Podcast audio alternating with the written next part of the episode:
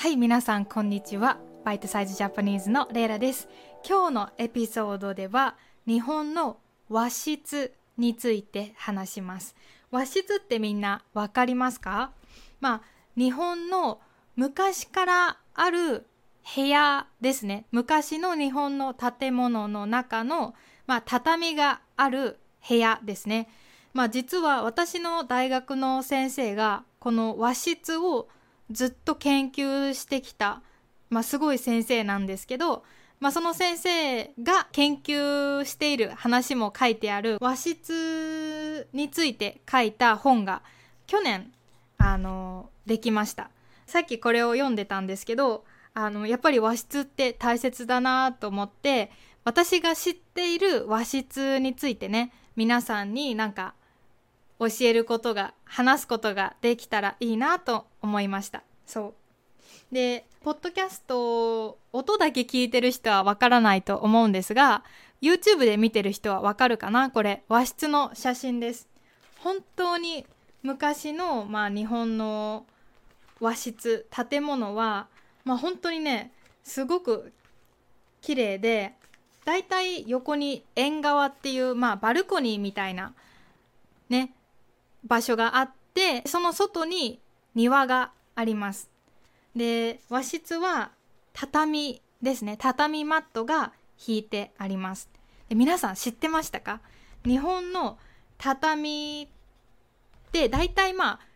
横が90センチ縦が180センチくらいの大きさでそれをこう部屋に入れるんだけどこの畳の引き方って実は黄金比率にすごく近いんですね。黄金比率は英語では Golden Ratio か。そう。だからね、日本の和室って、まあ、日本人が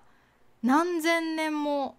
かけて体で考えてそれが形になった様式ですね。様式、フォームですよね。まあ日本人の多分考え方感じ方暮らし方が形になったのが和室です、まあ、もちろん日本はだいたい200年くらい前1854年くらいに日本の国を海外にオープンにしました。そこから初めてたくさんのヨーロッパのまあ学問アカデミックな勉強とか言葉とかあとは生活スタイルをこうどんどんどんどん取り入れました。でまあ大体100年くらい前に日本は第二次世界大戦 World War II で負けましたアメリカに負けましたよねそれから特にもう今までの古い日本の生活のスタイル和室を捨てたり日本の食べ物ね和食も捨てたりとか、まあ、まだね残ってるんだけどもうほとんどなくなりましたよね。あと服ももう私が今着てるのも洋服。で、えー、まあ、洋服の洋は西洋の洋ヨーロッパですよね。洋服を着てます。でも本当の日本人は和服を着ていたんですよね。着物とか浴衣とかね、まあ、人間の生活って衣食住って言います。衣食は衣類服。衣食住の食は食べ物。住は、えー、住むっていう感じで、まあ、暮らしとか家ですね。この衣食住で、えー、生活ってできるけどもうこれが全部ね今ヨヨーロッパとかアメリカのスタイルになってきてるんですよね。だからこの私が住んでる小さいアパートにも畳はないしこの家に和はないですねもう。日本のスタイルはなくなりました。で、まあ、この本今私が持ってる本を作るきっかけ理由になったのがこの本のまあ中ですごく有名なえーと、日本では有名な養老先生っていう先生がいるんだけどでその先生が、まあ、昔ねちょっと、えー、質問というか疑問疑問ですね。クエスチョンを言います。特に戦争の後日本はどんどん日本の家暮らすスタイル和室とか和食とか和服を捨ててきたけど特に和室ねこの畳の昔からあるこのスタイルを捨ててきたけどでもそれっていうのはやっぱり日本人が今まで何千年もねかけて自分たちの考え方や感じ方で作ってきたこの和室を捨てるっていうのはどういう影響を今の私たちに持っているか。だって今までこの和室で暮らしてきた人間がいきなりこの西洋の家に住むというのはどんな影響があるのか。まだ誰も研究してないし分かってない初めてのことですよね。でそれが分かっているんですかってこの偉い先生が質問して誰も答えられなかったそう誰も分かってないんですよね。だって西洋のこの椅子とテーブルとベッドの生活っていうのは、まあ、西洋のヨーロッパの人がまた何千年とか何万年もかけて生活する中で考えた生活スタイルですよね。でそれをもういきなり急に日本人がそれを持ったらどうなるのか？それが心とか私たちの体に与える影響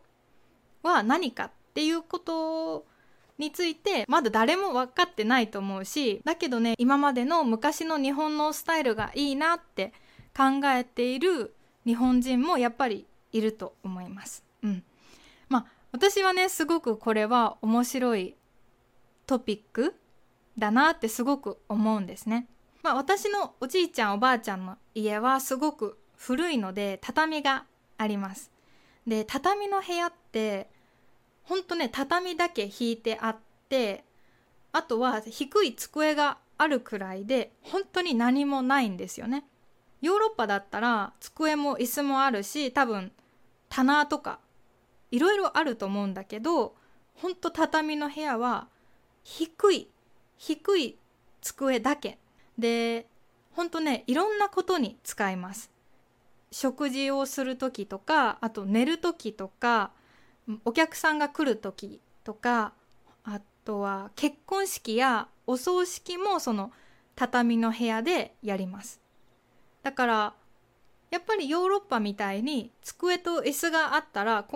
それは食べる部屋勉強する部屋。でベッドがある部屋は寝る部屋。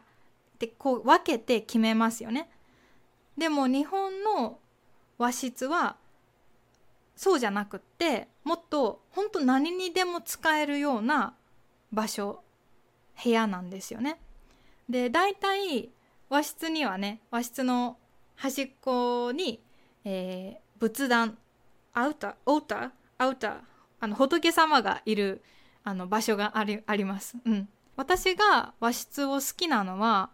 結構気持ちがいいやっぱり畳ってすごくいい匂いがするうん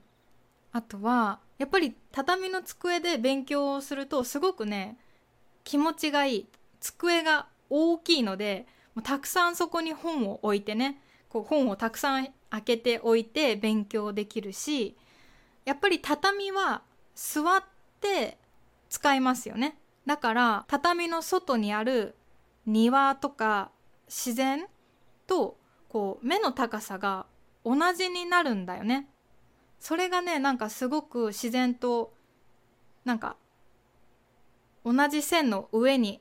ある感じ自然とつながってる感じがして私は好きです。日本はこう窓っていうのがなくって日本の古い家は窓というよりこうスライディングドアみたいなそれは紙でできてる。うん、だからそれを開けると本当に窓も壁もなくって目の前に庭とか自然があるんですよね。それはね本当にすごく気持ちがいいです。うん。だからまあもしね皆さんが日本に旅行に来たらそういう日本の和室がある